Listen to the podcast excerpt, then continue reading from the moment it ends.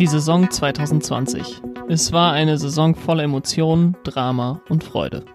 Freude darüber, dass in einem Jahr, das die ganze Welt lahmgelegt hat, die Formel 1 eine willkommene Abwechslung geliefert hat. Drama und Emotionen gab es sowohl auf als auch abseits der Strecke. Neue Gesichter in Autos und am Kommandostand, neue Polesitter und Rennsieger, neue Strecken. Die Saison 2020 war anders als alle Saisons zuvor und doch gleich. Seid dabei, wenn ich auf sieben Monate der Saison 2020 zurückblicke.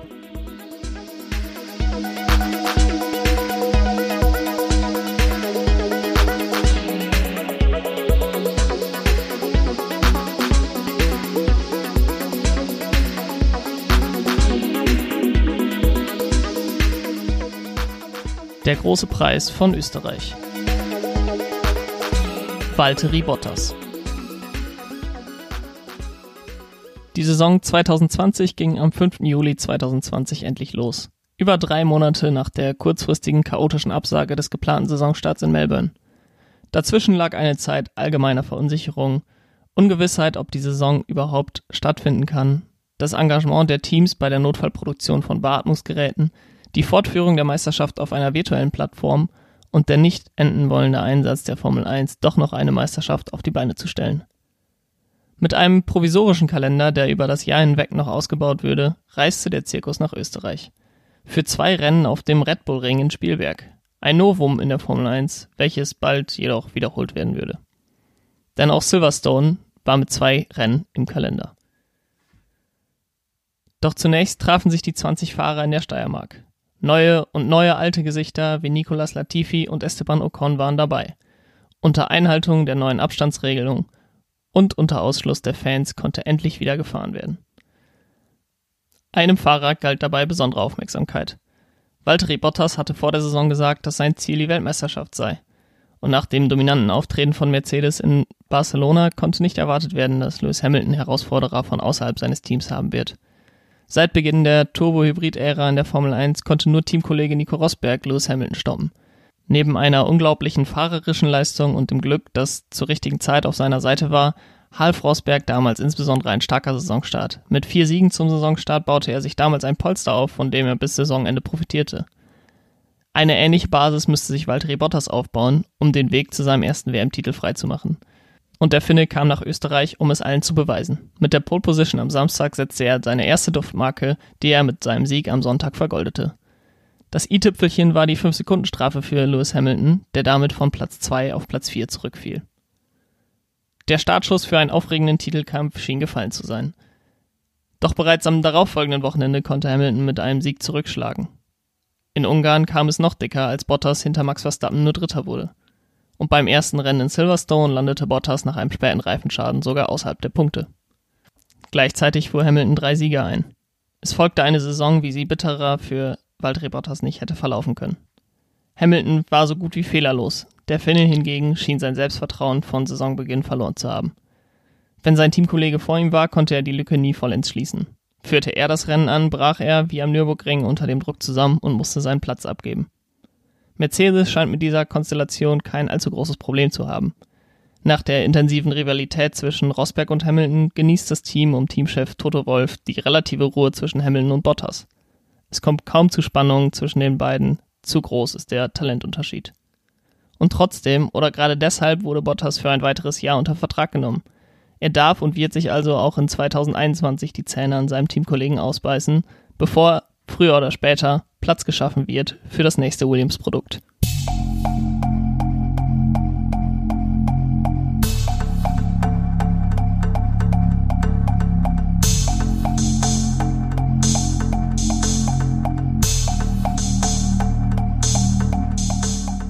Der große Preis der Steiermark. Ferrari, das enttäuschendste Team des Jahres. Nach einem enttäuschenden Test in Barcelona und einem erschreckenden Ergebnis im ersten Rennen in Spielberg war es klar, dass Ferrari eine schwierige Saison haben würde. Nach zwei zaghaften Angriffsversuchen auf Mercedes in 2017 und 2018 hatte 2019 zwar die Lücke nicht weiter geschlossen, aber mit Charles Leclerc anstelle von Kimi Räikkönen hatte man einen neuen Superstar gefunden, der für Jahre das Gesicht von Ferrari sein könnte. Er braucht nur ein Auto, das mit Mercedes mithalten kann. Die Hoffnungen für 2020 waren groß. Doch der in 2019 gewonnene Vorteil auf der Motorenseite ging über die Winterpause verloren. In einer undurchsichtigen Untersuchung durch die FIA, die drei Klarstellungen zu den geltenden Regeln hervorbrachte, einigte sich Ferrari mit der FIA auf einen Vergleich und keine Details zum Ergebnis der Untersuchung wurden veröffentlicht. Alles, was bekannt ist, ist, dass Ferrari letztes Jahr den wahrscheinlich besten Motor stellte und beim Test in Barcelona motorentechnisch hinten dran war. Und spätestens seit dem ersten Rennwochenende war allen klar, dass Ferrari nichts zurückgehalten hatte in Barcelona. Dennoch, der zweite Platz von Leclerc zeigte, dass das Auto mindestens mithalten kann. Doch nach einem weiteren enttäuschenden Qualifying für Ferrari, bei dem diesmal der Monegasse den Sprung in Q3 verpasste, kam es in Runde 1 des Rennens zum GAU. In Kurve 3 trifft Leclerc seinen Teamkollegen Vettel am Heck. Beide scheiden aus. Es ist der Anfang einer Saison voller Pleiten, Pech und Pannen, an dessen Ende kein Sieg, drei Podien und Platz 6 in der Konstrukteursweltmeisterschaft stehen. Das schlechteste Ergebnis seit 1980. Nicht nur der Motor war schlecht. Ferrari hatte die Winterpause damit verbracht, ihr Auto in den langsamen Kurven zu verbessern. Dieser Philosophiewandel führte dazu, dass das Auto nicht so funktionierte wie das vorherige, das auf einem über Jahre entwickelten Konzept basierte. In einigen Rennen kämpfte man sogar gegen die Alfa Romeo. Gleicher Antrieb und ein Team, das von den Ansprüchen in einer ganz anderen Liga fährt als das Team aus Maranello. Man schien selbst auch keine Kontrolle über das Auto zu haben. Von Wochenende zu Wochenende war es eine Lotterie, ob Ferrari mit Racing Point, Renault oder McLaren mithält oder ob man sich mit Williams, Haas und Alfa Romeo rumschlagen wird. Der Bruch zwischen Sebastian Vettel und Mattia Binotto vor der Saison hat sein Übriges dazu geleistet. Es würde keine ruhige Saison werden für das Team in Rot.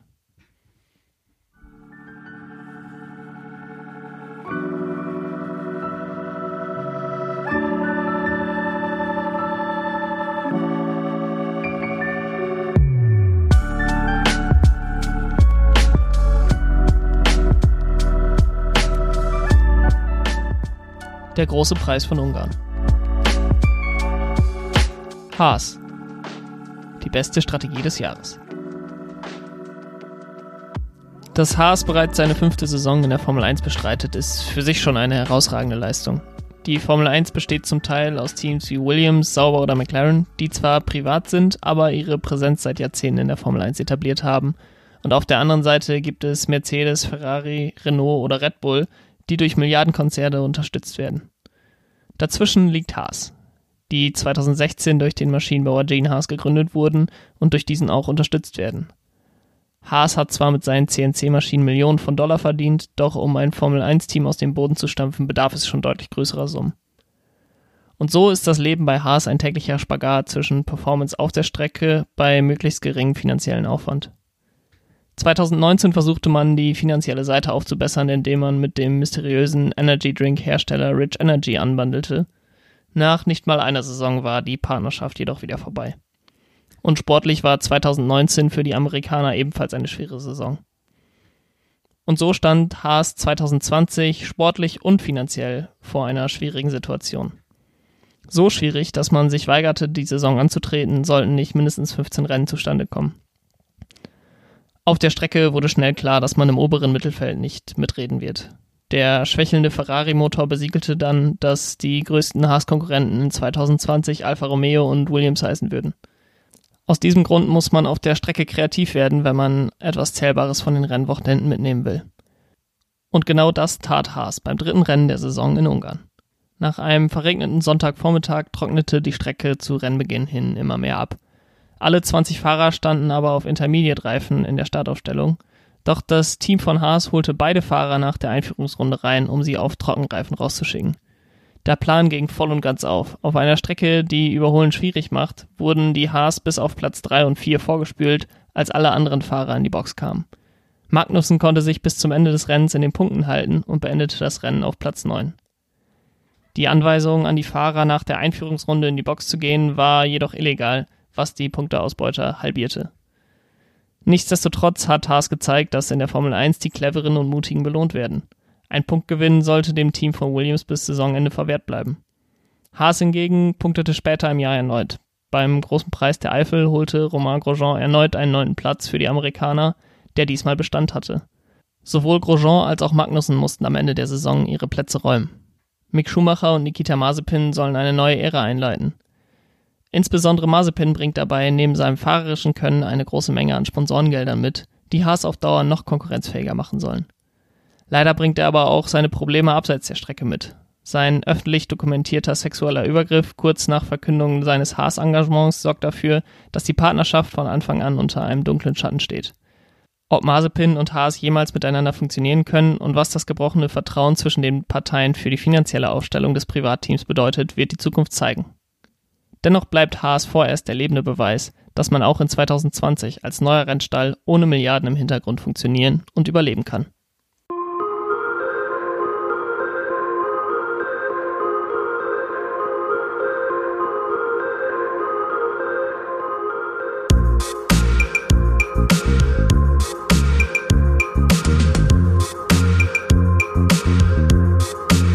Der große Preis von Großbritannien.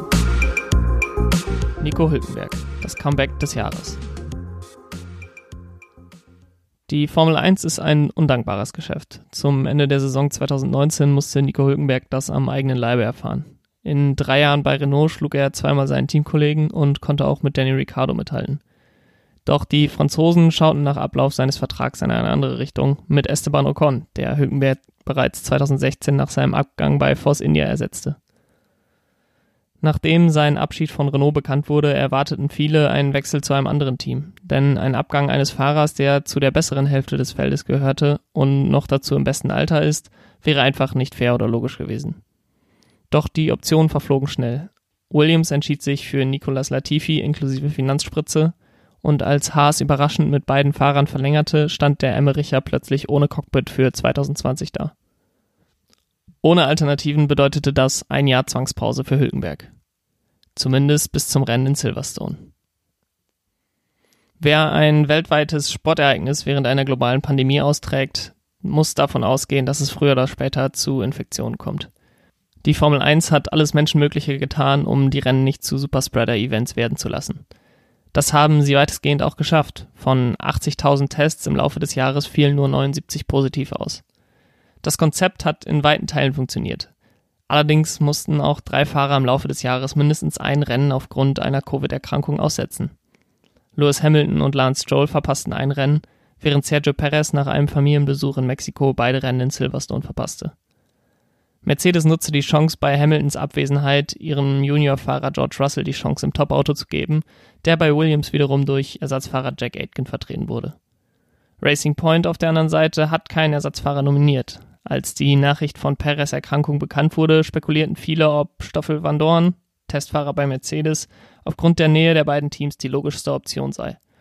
Doch keine 24 Stunden vor dem ersten freien Training in Großbritannien rief Ottmar Zaffenhauer bei seinem alten Schützling Nico Hülkenberg an, der sich gerade auf ein Rennen auf dem Nürburgring vorbereitete. Einen schnellen Flug auf die Insel, eine Sitzanpassung in der nahe der Strecke gelegenen Racing Point Fabrik und einem negativen Corona-Test später saß Hülkenberg im Auto. Mit einer soliden, aber erwartbar eingerosteten Leistung setzte er den Pinken Panther auf P13 im Qualifying. Die Chance, am Sonntag noch mehr aus dem Auto herauszuholen, bekam er nicht. Ein mechanisches Problem an seinem Auto verhinderte einen Start. Er bekam in der Woche darauf erneut die Chance. Diesmal brillierte er schon im Qualifying und setzte seinen Leihwagen auf P3. Im Rennen zeigte er dann eine ordentliche Leistung, landete aufgrund eines Sicherheitsstops zum Ende des Rennens allerdings nur auf P7. Dennoch hatte Hülkenberg eine Duftmarke hinterlassen. Beim Rennen am Nürburgring war die Zeit dann noch knapper. Da Lance Strolls Ausfall erst am Samstag feststand, musste Hülkenberg innerhalb weniger Stunden an den Ring anreisen. Mit seinen ersten Runden des Wochenendes in Q1 war nicht mehr als P20 in der Startaufstellung drin. Doch im Rennen zeigte der 33-Jährige wieder seine Klasse. Zwölf Plätze gewann er im Laufe des Rennens und konnte mit P8 vier weitere Punkte auf sein Konto verbuchen. Hülkenbergs Leistungen waren so überzeugend, dass er plötzlich als ernsthafte Option für die Nachfolge von Alex Albon diskutiert wurde, sollte der Thailänder am Jahresende sein Cockpit verlieren. Am 18. Dezember verkündete Red Bull Racing dann, dass Sergio Perez, der Mann, den Hülkenberg in Silverstone vertreten hatte, den Zuschlag vom österreichischen Team bekommen hat. Und Nico Hülkenberg steht abermals ohne Team da. Es wäre schade, sollte diese Saison seine letzte in der Königsklasse gewesen sein.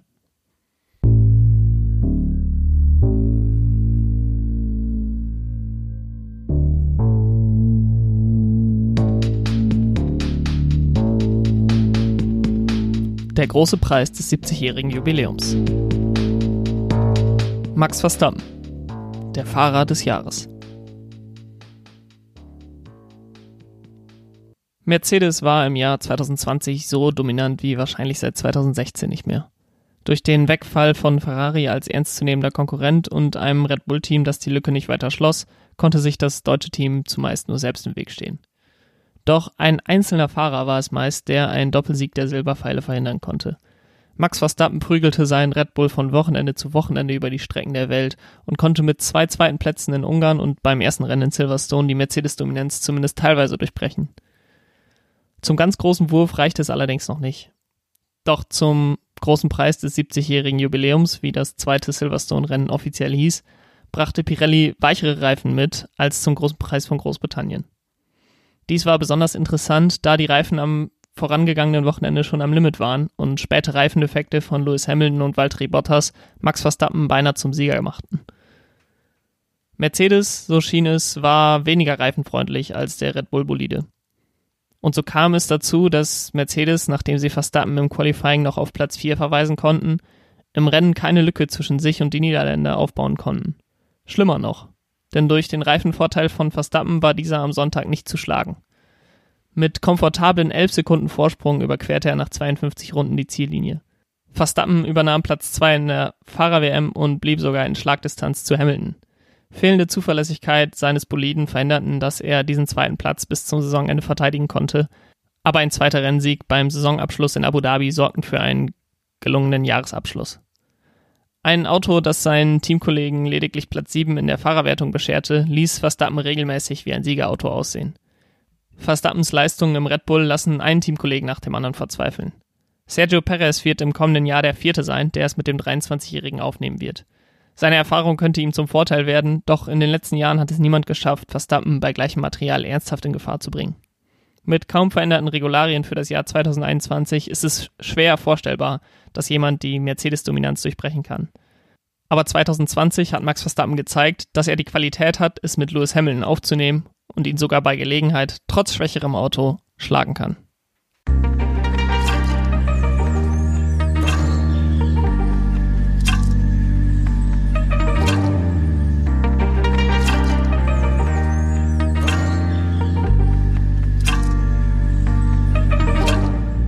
Der große Preis von Spanien. Alexander Albon, der enttäuschendste Fahrer der Saison. Es gibt kaum schwerere Jobs in der Formel 1 als Teamkollege von Max Verstappen zu sein. Nicht nur, weil der Niederländer einer der schnellsten Fahrer im Feld ist. Das Machtgefüge zwischen Verstappen, der sich vertraglich versichern lassen hat, ein konkurrenzfähiges Auto zu haben, und der Red Bull Führungsriege um Christian Horner und Helmut Marko, die auf dem Weg zurück an die Weltspitze gerne ein Mindestmaß an Menschlichkeit vermissen lassen, führt zu einer schwierigen Arbeitsumgebung. Das Auto von Red Bull Racing wird von Jahr zu Jahr stärker auf die Wünsche von Max Verstappen abgestimmt. Der zweite Fahrer ist dabei meist nur Mittel zum Zweck. Danny Ricciardo hat das frühzeitig erkannt und 2018 zur Überraschung von Horner und Marco das Team verlassen. Ohne wirklichen Backup-Plan beförderte man dann Rookie Pierre Gasly nach einer soliden Saison im Toro Rosso in den zweiten Sitz im Red Bull und engagierte aus Mangel an eigenen Alternativen den erst vor wenigen Jahren aus dem Red Bull Junior Programm entlassenen Alexander Albon für den frei gewordenen Sitz im Toro Rosso. Nach einem halben Jahr kam es, wie es kommen musste. Pierre Gasly, offensichtlich mit seiner neuen Rolle überfordert, wurde aus dem Red Bull entfernt und musste zurück zu Toro Rosso, während man Alexander Albon nach einer ersten soliden Saisonhälfte in den Red Bull beförderte. Mit gehörigem Selbstvertrauen ausgestattet lieferte Albon zunächst ab, verpasste beim Rennen in Sao Paulo knapp sein erstes Podium und wurde für 2020 als fester Red Bull-Pilot bestätigt. Doch es war klar, Albon würde es schwer haben. Bisher ging es in seiner Formel-1-Karriere nur in eine Richtung. Wie würde er damit klarkommen, wenn er hinter den Erwartungen zurückhängt? Wie kommt er mit dem externen Druck der Medien und dem internen Druck von Horner und Marco zurecht, nachdem sein Welpenschutz abgelaufen ist? Zunächst hatte Albon jedoch die Chance, noch mehr zu erreichen. Beim Saisonauftakt in Österreich hatte er nach einer Safety-Car-Phase auf Platz 3 liegend die besten Reifen der Spitzengruppe. Der erste Sieg war zum Greifen nah. Doch beim Überholmanöver gegen Lewis Hamilton erwischte der Brite Albon am Heck und drehte ihn ins Kiesbett. Die Szene erinnerte an den Zusammenstoß von Sao Paulo, als Hamilton mit einem Crash Albon das erste Podium verweigerte. Einem ordentlichen vierten Platz beim großen Preis der Steiermark ließ Albon zwei Ausscheiden in Q2 folgen.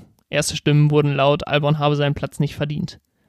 Immerhin, durch den eng getakteten Terminkalender stand eine Zurückversetzung während der Saison nicht zur Debatte.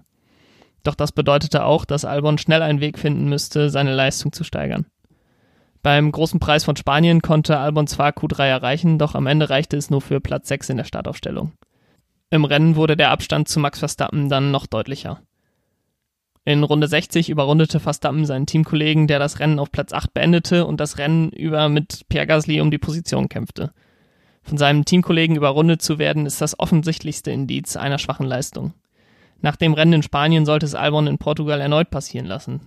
Dort verpasste er mit einem zwölften Platz gänzlich die Punkte. Außerdem verpasste er in Monza und Imola eine Punktplatzierung, obwohl er das Rennen beendete. Demgegenüber standen zwei Podien in Mugello und Bahrain, doch am Ende reichte es nicht, um seinen Platz bei Red Bull zu behalten. Sergio Perez wird ab der kommenden Saison sein Cockpit übernehmen. Das bedeutet nicht, dass Alex Albon kein guter Formel-1-Fahrer ist, aber er ist zur falschen Zeit am falschen Ort gewesen. Und aus Sicht der Oberen bei Red Bull gab es keine andere Möglichkeit, als ihn zu ersetzen. Und das ist sehr enttäuschend.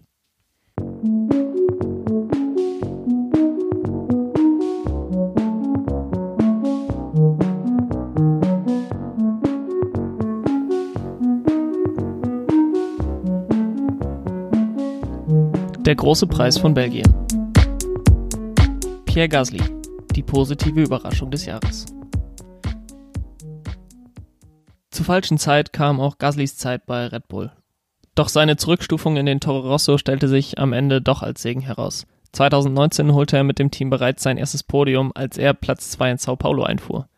Und 2020 machte sowohl Gasly als auch das neu benannte Alpha Tauri Team einen weiteren Schritt nach vorne. Insbesondere auf Highspeed-Strecken machte der AT01 seine gute Figur, trotz oder sogar wegen des Honda-Motors. In Silverstone machte Gasly und sein Team erstmals auf sich aufmerksam. Mit teilweise spektakulären Überholmanöver landete Gasly auf Platz 7 beim Großen Preis von Großbritannien und damit einen Platz vor Alex Albon im Wagen des Schwesterteams. In Belgien kam Gasly im Qualifying nicht über einen zwölften Platz hinaus, doch die Taktik seines Teams, ihn auf den harten Reifen ins Rennen zu schicken, zahlte sich schnell aus. Bereits in der Anfangsphase entwickelte die härtere Mischung einen Reifenvorteil und zeigte einen deutlichen Vorteil in Rennpace gegenüber der weicheren Mischung. Ein Überholmanöver gegen Sergio Perez hinein in Rouge und Radion erinnerte an Mark Webber und Fernando Alonso in 2011 und kann sicherlich zu den besten Überholmanövern der Saison gezählt werden. Doch Gaslys Vorstoß wurde schnell durch ein Safety Car nach Runde 11 unterbrochen, was dazu führte, dass die Fahrer auf weichen und mittelharten Reifen diese frühzeitig loswerden konnten und Gaslys Reifenvorteil zunichte machten. Zwar spülte es den nicht stoppenden Gasly zwischenzeitlich auf Platz 4 vor, allerdings war klar, dass seine Taktik durch das zeitlich unglückliche Safety Car zerstört wurde. Dennoch zeigte Gasly auch im Folgenden, dass seine Pace nicht von ungefähr kam. Nach seinem eigenen Stop in Runde 26 fiel er zunächst auf P16 zurück, startete dann aber die Mission, sein Rennen zu retten und erkämpfte sich Position für Position. Am Ende des Tages stand P8 zu Buche. Sicherlich nicht das Maximum, das an diesem Tag drin war für den 24-jährigen Franzosen, doch seine Leistung und das Potenzial seines Boliden gaben Hoffnung für den Rest der Saison. Und es sollte nicht mehr lange dauern, bis ihm der ganz große Wurf gelingt.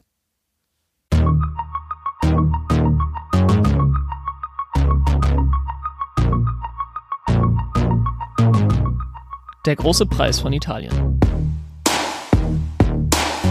Das Rennen des Jahres. Gibt Tage, an denen kann man verstehen, warum es viele Leute gibt, die die Formel 1 im Jahr 2020 als langweilig abtun und die Dominanz von Mercedes als schlecht für den Sport ansehen. Aber dann gibt es Tage wie den 6. September 2020 und jeder, der den Fernseher eingeschaltet hat, bekommt Argumente ohne Ende, warum die Formel 1 auf der ganzen Welt so viele Leute fasziniert. Dabei war es schon ausreichend, die dominanten Mercedes aus der Verlosung um die Podiumsplätze herauszunehmen, damit das Rennen in Monza in Zukunft in einem Atemzug mit Kanada 2011 und Deutschland 2019 als eins der besten Rennen der jüngeren Vergangenheit genannt wird. Doch zuerst alles auf Anfang. Nach einem standesgemäßen Qualifying standen Lewis Hamilton und Valtteri Bottas in der ersten Startreihe, hinter ihnen Carlos Sainz und Sergio Perez vor Max Verstappen in P5. Beim Start gingen die Probleme für die Silberpfeile schon los. Während Lewis Hamilton an der Spitze des Feldes voranfuhr, wurde Valtteri Bottas von einem Fahrer nach dem anderen überholt und fand sich auf Platz 6 wieder. Sein Funkspruch, er habe einen Plattfuß, war wohl eher aus der Hoffnung geboren, dass es nicht er war, der in der Startphase versagt hatte, denn seine Boxenmauer funkte schnell zurück, dass es keine Anzeichen dafür gäbe. Was folgte, war das, was seit acht Jahren die Achillessehne der Mercedes ist. Fahren sie hinter anderen Autos hinterher, können sie nicht ihr volles Potenzial abrufen und tun sich schwer mit Überholmanövern. In der Folge hing Bottas im Mittelfeld fest, ohne an den Fahrern um ihn herum in schwächeren Autos vorbeizukommen. Doch der Katastrophentag der Abo-Weltmeister war gerade erst angefangen. Als Kevin Magnussen ein mechanisches Versagen an seinem Haas meldete und das Auto auf der Strecke abstellen sollte, parkte er an einem Marshallposten am Ausgang der Parabolika. Dabei ist ihm allerdings entgangen, dass dieser Marshallposten keine Lücke in der Barriere hatte, die groß genug wäre, um ein Formel-1-Auto dort durchzubuxieren. Aufgrund der Nähe zur Boxengasse sollte er daher in eben diese geschoben werden. Und um die Marshalls zu schützen, schloss die Rennleitung für die Bergungsaktion die Boxengasse. Hamilton, der das Feld anführte, ignorierte die Warnzeichen auf der Strecke und bekam von seinem Team zu spät die Info und wollte die Safety-Car-Phase nutzen, um sich frische Reifen zu holen. Sofort war es klar, dass das Mercedes-Team und Hamilton einen kapitalen Fehler gemacht haben. Als das Rennen wieder aufgenommen wurde, wurde der Vorfall noch untersucht. Es galt für Hamilton möglichst schnell ein großes Polster herauszufahren, sodass eine drohende Strafe möglichst glimpflich ausfallen würde. Doch Charles Leclerc sorgte dafür, dass die Mercedes ihre Siegchancen an diesem Sonntag endgültig begraben konnten. Durch seinen Abflug in der Parabolika wurde der Reifenstapel so sehr beschädigt, dass für die Reparaturen die rote Flagge geschenkt werden musste. Während der Unterbrechung wurde die erwartbare 10 Sekunden Stop-Go-Strafe gegen Lewis Hamilton ausgesprochen. Hamilton selbst nutzte die Unterbrechung, um seine Position bei den Stewards zu vertreten, doch auch das nützte nichts. Durch die Unterbrechung war Hamiltons Vorsprung ausgewischt und die Strafe bedeutete für ihn und Antonio Giovinazzi, der ebenfalls gestoppt hatte, dass sie ans Ende des Feldes durchgereicht würden. Und wer würde jetzt das Rennen gewinnen? Nach einem Defekt musste auch Max Verstappen das Rennen aufgeben und so fanden sich Pierre Gasly und Lance Stroll an der Spitze des Grids beim Neustart. Beide hatten nach der Wiedereröffnung der Boxengasse nicht gestoppt und profitierten doppelt von der roten Flagge, da sie nun ihre alten Reifen loswerden konnten. Während der Kanadier seine Chance beim Restart nicht nutzte, stürmte Pierre Gasly in die Spitzenposition, als Hamilton seine Strafe antrat. Es entwickelte sich ein Kampf um den Sieg zwischen Pierre Gasly und Carlos Sainz, der gemeinsam mit Gasly sein erstes Podium in Brasilien 2019 feierte. Ohne die Notwendigkeit für Überholmanöver entwickelte sich ein Klassiker zwischen den beiden, denn alleine die Spannung, welcher der beiden Fahrer seinen ersten Sieg einfahren würde, reichte vollkommen aus. Sainz schien die Pace zu haben, doch Gasly verteidigte sich und brachte zwölf Jahre nach Sebastians phänomenalen Sieg im Regen von Monza den zweiten Heimsieg und den zweiten Sieg in der Geschichte des Red Bull-Teams nach Hause. Die Emotionen von Gasly und seinem Team nach dem Rennen, der französischen Kommentatoren während der letzten Runde und der allgemeinen Freude im Fahrerlager über den Sieg des Fahrers, bei dem es ein Jahr zuvor so aussah, als würde er um sein Überleben in der Formel 1 kämpfen, sind das, was die Formel 1 so besonders und den großen Preis von Italien zum Rennen des Jahres machen.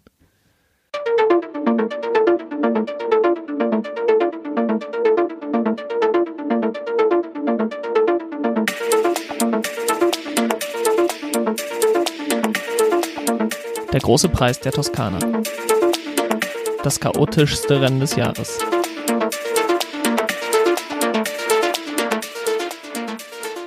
Eine Diskussion, die zwar am Rande des Renngeschehens geführt wurde, aber immer wieder an die Oberfläche kam, behandelte das leidige Thema der Streckenbegrenzung. Auf modernen Strecken werden Kiesbetten immer mehr zur Rarität. Und aus Sicherheitsgründen wird nahezu überall auf Asphaltauslaufzonen gesetzt. Auf den aus der Not geborenen Kalender fanden allerdings auch klassische Strecken wieder ihren Weg. Dazu kann auch Mugello gezählt werden, wo der große Preis der Toskana ausgetragen wurde.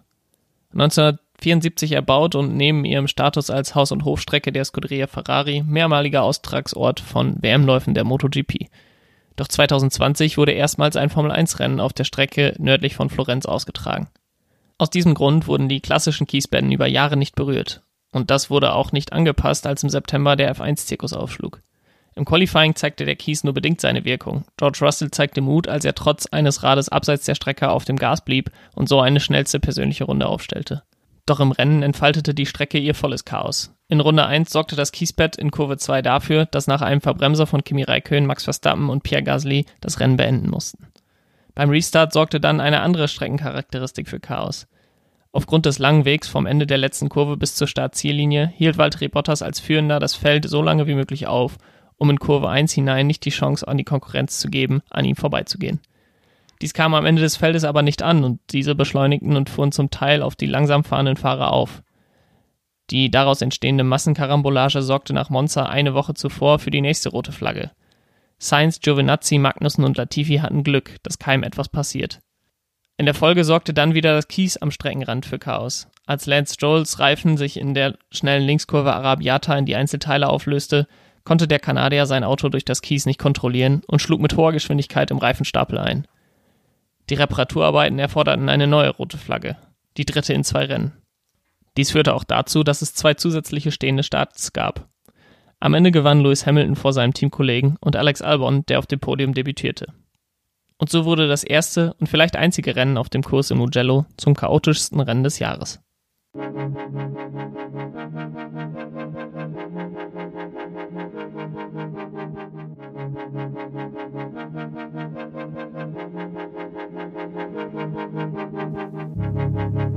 Der große Preis von Russland. Das schlechteste Rennen der Saison. Selbst eine harte Bestrafung von Lewis Hamilton und Chaos am Start können das Rennen in Russland nicht zu einem sehenswerten Event machen. Die Formel 1 muss da etwas im Unternehmen. Nur weil ein Land viel Geld zahlt, um einen großen Preis zu veranstalten, muss er ja nicht auf einer schlechten Strecke stattfinden. Auch in Bahrain oder Aserbaidschan finden gute Rennen statt und rund um das Olympiagelände von Sochi sollte es möglich sein, die Strecke so anzupassen, dass sie nicht nur aus 90-Grad-Kurven und einem Kreisverkehr besteht. Doch bis dahingehend etwas passiert, wird das Rennen in Sochi Jahr für Jahr eines der schlechtesten Rennen der Saison bleiben.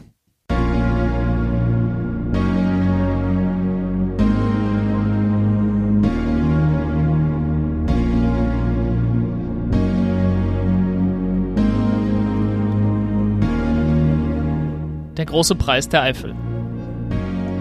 Lewis Hamilton, die Fahrerpersönlichkeit des Jahres. Nach sieben Jahren Abwesenheit brauchte es eine globale Pandemie, damit die Königsklasse des Motorsports wieder an eine der ikonischsten Strecken der Welt zurückkehrt. Bei miesem Oktoberwetter in Deutschland, das für die Absage des ersten und zweiten freien Trainings sorgte und somit das Debüt von Mick Schumacher an einem Rennwochenende verhinderte, gab sich die Formel 1 die Ehre auf dem Nürburgring.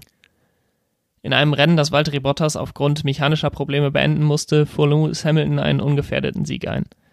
Ein gewohntes Bild, doch an diesem Sonntag war es anders, denn ein Sieg des Briten ist inzwischen so gewohnt, dass es der 91. Sieg Hamiltons in der Formel 1 war. Damit stellte er den von vor einigen Jahren als unerreichbar angesehenen Rekord von Michael Schumacher für die meisten Siege in der Formel 1 ein.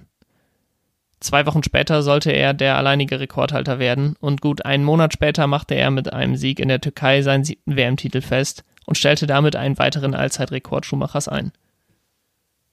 Sportlich hat Lewis Hamilton in diesem Jahr seinen absoluten Legendenstatus in der Formel 1 endgültig zementiert. Dies allein gebührt schon den tiefsten Respekt. Doch Hamiltons Einsatz war dieses Jahr mehr als zuvor auch abseits der Strecke zu spüren angesichts der brutalen Morde an George Floyd und Breonna Taylor durch Polizisten in der USA, die weltweit für Entsetzen und Proteste sorgten, forderte Hamilton von seinem Team, seinem Sport und seinen Kollegen mehr Engagement im Kampf gegen Rassismus ein. Die Formel 1 ist historisch ein Sport der Weißen und Privilegierten. Hamilton hatte bei seiner Ankunft in der Königsklasse 2007 öffentlich mit rassistischen Anfeindungen zu kämpfen gehabt. Damals wäre es wahrscheinlich traurigerweise nicht zuträglich für seine Karriere gewesen, wenn er öffentlich die Sache offensiv angegangen wäre. Mit der Erfahrung und Validierung von sechs WM-Titeln und unzähligen Erfolgen in der Formel 1 verstand Hamilton vor Saisonbeginn den weltweiten Aufschrei als Chance, den Kampf gegen Rassismus auch in der Formel 1 voranzutreiben. Hamiltons Team Mercedes lackierte ihr Auto schwarz und verpflichtete sich, in Zukunft die Diversität in ihrem Team voranzutreiben. Die Formel 1 rief die Races One-Kampagne ins Leben und startete das Prozedere vor dem Rennen mit einem Gedenkmoment, um sich gegen Rassismus jeglicher Art zu positionieren. Diese Kampagne wurde im Laufe des Jahres immer mehr zur Farce, als Hamilton für ein T-Shirt in Solidarität mit Breonna Taylor untersucht wurde oder ein neues Rennen in Saudi-Arabien für 2021 bestätigt wurde. Doch dies ist Lewis Hamilton nicht anzukreiden. Denn man mag vieles, was Hamilton in seiner Zeit in der Formel 1 gemacht hat, als fragwürdig ansehen, aber sein soziales Engagement in dieser Saison ist so authentisch, wie es nur geht. Dass er am Ende der Saison seinen siebten WM-Titel eintütet und mit Michael Schumacher gleichzieht, ist für ihn das Erreichen eines großen Traums. Aber Lewis Hamiltons größere Leistung kam dieses Jahr abseits der Strecke.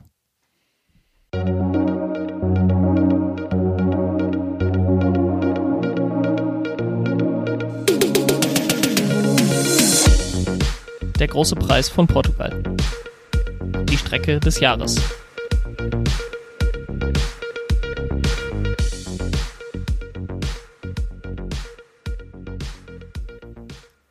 Die Formel 1 2020 war auf viele Arten besonders. Der Ausschluss der Öffentlichkeit bedeutete deutlich mehr Ruhe rund um die Strecke und Abstandsregelungen bedeuteten geänderte Podiumszeremonien und Siegesfeiern. Auf einige Dinge, die ein Rennwochenende besonders machen, musste verzichtet werden. Doch 2020 hat der Formel 1 auch die Chance gegeben, neue Dinge auszuprobieren. Neben altbekannten Strecken wie dem Nürburgring, Istanbul oder Imola gab es mit Mugello und Portimao auch zwei neue Austragungsorte. Während Mugello auf seine eigene Weise spektakulär war, zeigte Portimao, dass es in Zukunft wieder als Austragungsort in Frage kommen kann. Die Angst, dass die schnellen Kurven und wenigen harten Bremspunkte nicht für das Überholen in der modernen Formel 1 zuträglich seien, wurden nicht bestätigt. Die schnelle Kurve 1 und die gut flowenden folgenden Kurven erlaubten Racing nebeneinander über den kompletten ersten Sektor. Einzig die DRS-Zone, die durch den hohen Abtrieb, den die Autos auf der Strecke fuhren, tat ihren Job mehr als genügend und machte es zum Teil zu einfach für die folgenden Autos. Doch dies öffnete auch die Türen für verschiedene Strategien, da man keine Angst haben musste, hinter langsameren Autos festzuhängen. Zum Teil kamen die Fahrer bereits in den ersten 20 Runden für ihren Stop rein, während Valtteri Bottas seinen ersten Stint bis Runde 41 verlängerte. Die Strecke kam dem Mercedes besonders entgegen, wodurch der Ausgang des Rennens nie in Frage stand. Dennoch hat der Kurs an der Algarve gezeigt, dass er das Potenzial hat, unterhaltsame Rennen in der Formel 1 zu veranstalten. Und sollte ein weiteres Rennen in den Kalender aufgenommen werden, sollte Portimao in jedem Fall eine Option sein.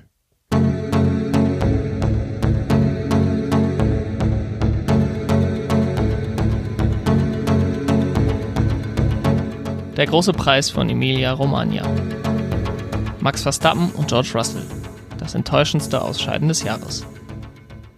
Als der Formel 1-Zirkus nach 14 Jahren erstmalig an die Strecke in Imola zurückkehrte, lag Max Verstappen 17 Punkte hinter Valtteri Bottas in der Fahrerweltmeisterschaft. Kein unaufholbarer Rückstand, aber wollte der Niederländer dem Finnen die Vize-Weltmeisterschaft noch streitig machen, wäre es wichtig, in den kommenden Rennen die Lücke zu schließen. Nach Berührungen in der ersten Runde konnte Bottas zwar seine Führung von der Pole Position aus verteidigen, allerdings sammelte er einen Teil von Sebastian Vettels Ferrari auf, das seine Aerodynamik behinderte und ihn langsamer machte. Nachdem Bottas und Verstappen zum Stop kamen, konnte Lewis Hamilton an der Spitze die Pace erhöhen und nach einem gut getimten Boxenstopp während eines virtuellen Safety Cars Bottas die Führung abnehmen. Verstappen jagte Bottas auf der Strecke hinterher und als der Zweitplatzierte schlecht aus der letzten Kurve rauskam, nutzte Verstappen die Chance und holte sich selbst den zweiten Platz. Als es danach aussah, dass er einen ungefährdeten zweiten Platz einfahren würde und den Abstand in der Fahrer-WM ein kleines Stück schließen könnte, löste sich einer seiner Hinterreifen bei der Anfahrt auf Kurve 2 auf und ließ ihn im Kiesbett stranden. Enttäuschend für die Fans von Verstappen und alle, die sich einen spannenden Kampf um die Vize-Weltmeisterschaft erhofft hatten. Das Ausscheiden machte das Mercedes-Team zum siebten Mal in Folge zum Konstrukteursweltmeister, was zu der Zeit allerdings auch nicht mehr in Frage stand. Verstappens Defekt rief zusätzlich ein Safety Car auf den Plan und mit weniger als 15 Runden zu fahren, waren die Teams unsicher, ob ein weiterer Stop zu ihrem Vorteil oder zu ihrem Nachteil wäre. Ein Fahrer, der nicht an die Box kam, war George Russell. Der junge Brite hatte in seiner Zeit bei Williams noch nie einen Punkt geholt und fand sich durch das auf der Strecke bleiben plötzlich auf Platz 10 wieder. Zwar hatte er einen deutlichen Reifennachteil gegenüber dem hinter ihm liegenden Kimi Räikkönen, aber die wenigen Überholmöglichkeiten in Imola gaben Williams die Hoffnung, dass er den Fluch durchbrechen könnte. Dafür war insbesondere ein guter Restart essentiell. Russell versuchte seine Reifen auf eine möglichst optimale Betriebstemperatur zu bringen. Doch der aggressive Versuch, die Reifen auf Temperatur zu halten, sorgte dafür, dass Russell die Kontrolle über sein Auto verlor und kurz vor Aqua Minerali sein Auto in die Absperrung setzte. Am Boden zerstört nahm Russell am Streckenrand Platz. Nach dem Rennen sendete er eine Entschuldigung an sein Team, wollte von seinem aggressiven Stil aber nicht abweichen. Und so teilen sich seit diesem Sonntag in Imola Max Verstappen und George Russell den Titel für das enttäuschendste Ausscheiden des Jahres.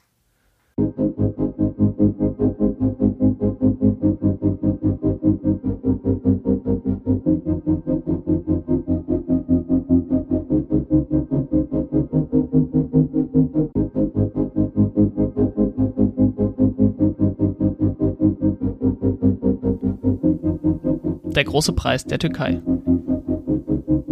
Das beste Qualifying des Jahres.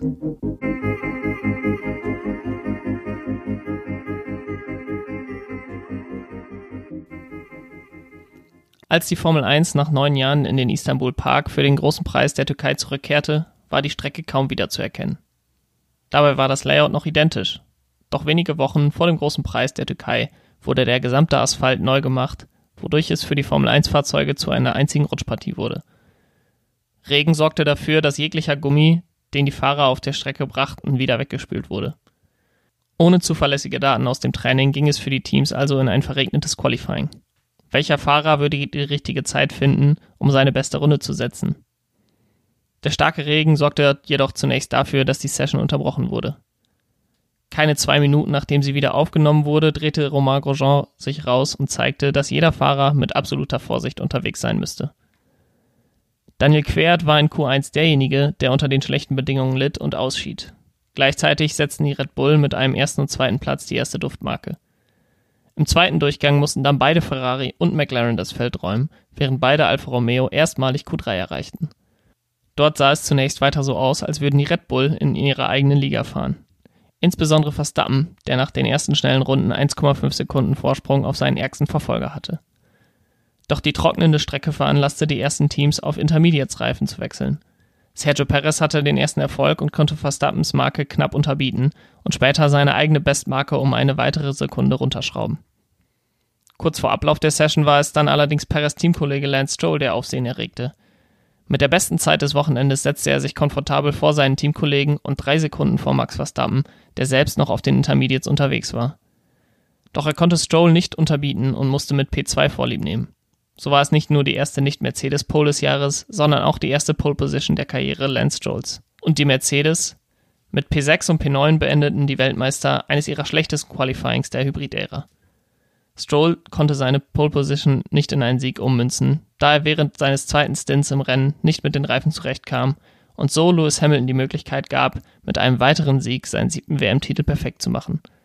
Doch das Rennen in der Türkei wird Formel 1-Fans noch für einige Zeit in Erinnerung bleiben. Nicht zuletzt wegen einem phänomenalen Qualifying und Lance Strolls erster Pole Position.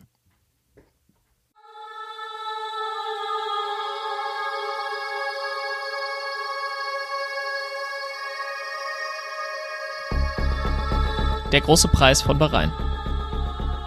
Romain Grosjean, der emotionalste Moment des Jahres.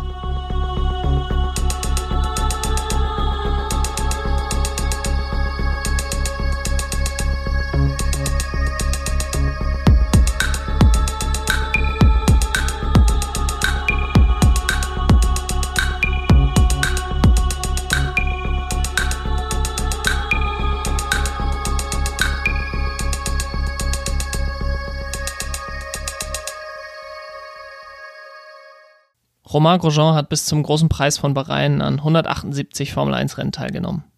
Und mit seinem am Saisonende auslaufenden Vertrag bei Haas war es klar, dass nicht mehr viele dazukommen würden. Grosjean zeigte bei einem starken Lotus-Team Anfang der 10er Jahre vielversprechende Leistung. Allerdings war er auch immer wieder negativ aufgefallen. Insbesondere zu Beginn seiner Karriere, als er 2012 in acht Startkollisionen verwickelt war und für seine Kollision mit Lewis Hamilton beim Start in Belgien für ein Rennen gesperrt wurde. Auch im Jahr 2020 war Grosjean noch für aggressive Defensivmanöver bekannt, wie beim Rennen in Silverstone und Barcelona. Daher hatte Grosjean bei vielen Fans des Sports einen schlechten Ruf und wurde auf sozialen Medien immer wieder angefeindet. Doch neben der Strecke gab Grosjean ein anderes Bild ab. Als Vorsitzender der Fahrervereinigung vertrat er seine Kollegen gegenüber der FIA und bietete vielen jungen Fahrern Unterstützung an. Daher ist es nicht verwunderlich, dass der F1-Zirkus dem Franzosen einen möglichst gelungenen Karriereabschluss wünschte. Doch am 29.11. in Bahrain kam alles anders. In einer Startkollision drehte sich Grosjean mit hoher Geschwindigkeit unkontrolliert in eine Absperrung an der Außenseite von Kurve 3.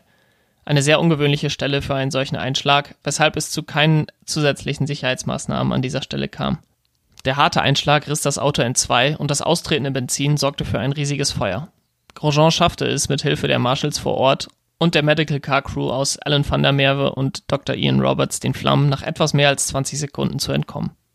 So viele Faktoren mussten schlecht laufen, dass ein solcher Unfall überhaupt zustande kommen könnte. Und mindestens genauso viele Faktoren kamen zusammen, dass Romain Grosjean lebend und ohne gravierende Verletzungen aus dem Auto aussteigen konnte. Zuallererst war da das Halo, das Romain Grosjeans Kopf beschützte, obwohl sich das Auto in die Barriere reinfraß. Da ist der feuerfeste Anzug, der seit diesem Jahr mindestens 20 Sekunden lang feuerfest sein muss, was seine erlittenen Verbrennungen zum größten Teil auf die Hände beschränkte. Da war das Fahrertraining, bei dem die Fahrer beweisen müssen, dass sie in einer bestimmten Zeit das Auto verlassen können. Und da sind Jahrzehnte von Erfahrung und Fortschritt auf der Sicherheitsseite, die die Formel 1 zwar niemals zu 100% sicher machen werden, aber inzwischen auch die unwahrscheinlichsten Fälle abdecken. All das führt dazu, dass Romain Grosjean bereits am darauffolgenden Dienstag das Krankenhaus verlassen konnte und es Überlegungen gab, ob er beim Saisonfinale in Abu Dhabi starten könnte. Dazu kam es am Ende nicht, aber der Fakt, dass dies überhaupt überlegt werden konnte, zeigt die unglaubliche Leistung der FIA in Sicherheitsfragen. Und so war Romain Grosjeans 179. Rennen sein letztes in der Formel 1. Er wird dem Rennsport in anderer Form erhalten bleiben. Und auch eine Rückkehr in die Formel 1, wenn auch nicht als Fahrer, ist nicht ausgeschlossen.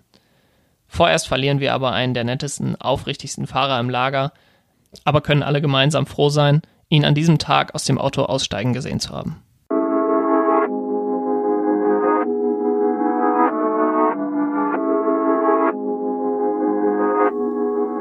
Der große Preis von Sakir. Mercedes. Der schlechteste Boxenstopp des Jahres. Das Doppelrennen in Bahrain war von vielen Gesichtspunkten aus aufregend, sowohl positiv als auch negativ. Nachdem man gerade den Horrorcrash von Romain Grosjean verdaut hatte, gab Mercedes bekannt, dass Lewis Hamilton an Covid-19 erkrankt sei und das zweite Wüstenrennen verpassen würde. Neben Pietro Fittipaldi, der Grosjean bei Haas vertreten sollte, musste also ein zweiter Ersatzfahrer her. Nach einiger Spekulation entschied sich Mercedes gegen den nominellen Ersatzfahrer Stoffel van Dorn und für George Russell, der nach fast zwei frustrierenden Jahren in Williams die Chance bekommen sollte, sich an der Spitze des Feldes zu zeigen. Williams hingegen gingen den konventionellen Weg und nominierten ihren Ersatzfahrer Jack Aitken für das Rennen nach. Bereits am Freitag konnte Russell für Aufmerksamkeit sorgen, als er beide Trainingssessions anführte. Doch wie so oft in dieser Saison konnte der Trainingsschnellste seinen Vorteil nicht in die Pole Possession ummünzen. Doch Valtteri Bottas war gewarnt. Trotz Abwesenheit seines Teamkollegen würde ein Sieg auf dem äußeren Layout in Sakir keine leichte Aufgabe. Und bereits in Kurve 1 hinein nutzte Russell die Chance, die ihm sein besserer Start gegeben hat, und setzte sich an dem Finn vorbei. Bottas hat dann Glück, nicht von Charles Leclerc abgeräumt zu werden, aber reiht sich hinter seinem neuen Teamkollegen ein, als das Feld vom Safety Car eingesammelt wird. Russell schien alles unter Kontrolle zu haben an der Spitze und ein Sieg für einen Fahrer, der noch keinen Formel-1-Punkt geholt hatte, schien in greifbarer Nähe. Doch ein zweites Safety Car in Runde 62 von 87 sorgte dafür, dass Mercedes nach Deutschland 2019 das zweite Mal in Folge den schlechtesten Boxenstopp des Jahres durchführte. Als beim Versuch eines Double Stacks George Russell zuerst reinkam, war das Mercedes-Team nicht richtig sortiert und zog den Briten Reifen von Bottas auf. Bei dem danach stoppenden Finn fiel dieser Fehler dann auf und er wurde auf seinen alten Reifen wieder auf die Strecke geschickt. Russell musste, um eine Disqualifikation zu verhindern, erneut an die Box kommen und eigene Reifen aufziehen. Dadurch fiel Russell zurück auf den sechsten Platz. Als das Safety Car in Runde 68 wieder in die Boxengasse einbog, machte sich Russell auf die Jagd nach dem verloren geglaubten Sieg. Mit Reifenvorteil setzte er sich zunächst an seinem Teamkollegen vorbei, bevor er nach Manövern gegen Lance Stroll und Esteban Ocon direkt hinter dem führenden Sergio Perez lag. Doch Russells Pech war für diesen Tag noch nicht aufgebraucht. Kurz bevor er die Chance hatte, sich die Führungsposition zurückzuerobern, versagte sein rechter Hinterreifen und ein weiterer Boxenstopp war notwendig. Russell fiel erneut zurück und musste am Ende einer Achterbahnfahrt mit Platz 9 vorlieb nehmen. Durch den Zusatzpunkt für die schnellste Rennrunde standen am Ende seines Gastspiels drei Punkte zu Buche. Für jeden Fahrer sind die ersten Punkte in der Formel 1 etwas Besonderes, doch wenn George Russell zurückblicken wird, wird er zunächst an das Verpassen seines ersten Sieges statt an seine ersten Punkte denken. Zweimal hatte er sich die Chance erkämpft, zweimal wurde sie ihm ohne eigenes Zutun entrissen. Eine Woche später, beim großen Preis von Abu Dhabi, sollte Lewis Hamilton wieder fit sein und George Russell wird noch einige Zeit auf die nächste Chance auf einen Rennsieg warten müssen.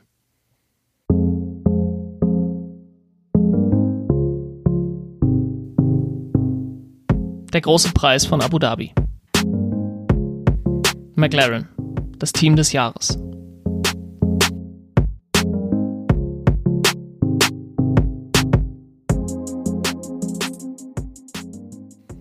In der Vergangenheit von McLaren liegen einige Konstrukteurs- und Fahrertitel. Doch seit dem letzten Weltmeistertitel von Lewis Hamilton im Jahr 2008 ging die Leistungskurve für eine lange Zeit nach unten.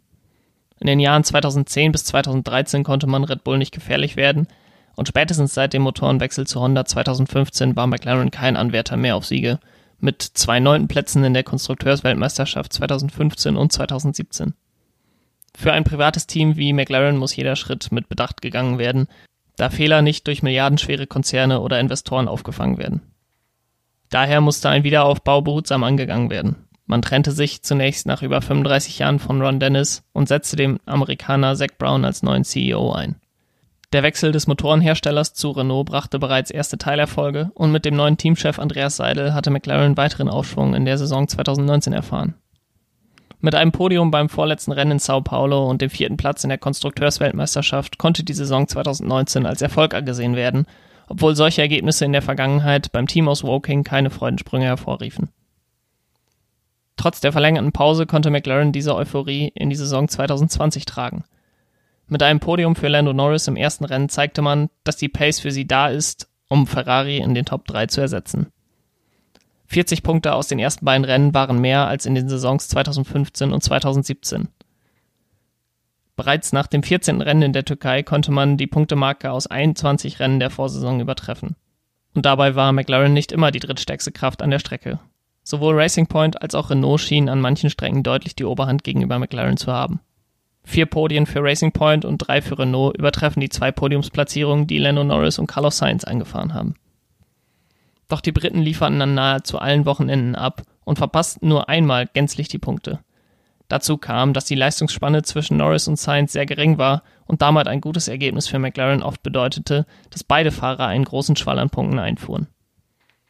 Diese Konstanz führte dazu, dass man mit einem furiosen Finale, bei dem man zwei vierte und zwei fünfte Plätze in den letzten drei Rennen erreichte, den dritten Platz in der Konstrukteursweltmeisterschaft einfuhr und sich somit, neben der besten Platzierung seit acht Jahren, auch einige zusätzliche Millionen an Preisgeld sichern konnte.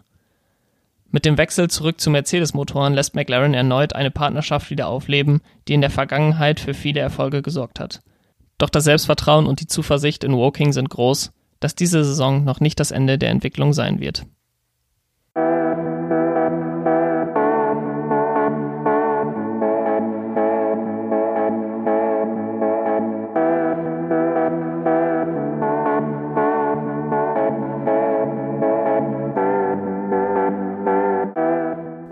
Und somit endet die Formel 1-Saison 2020.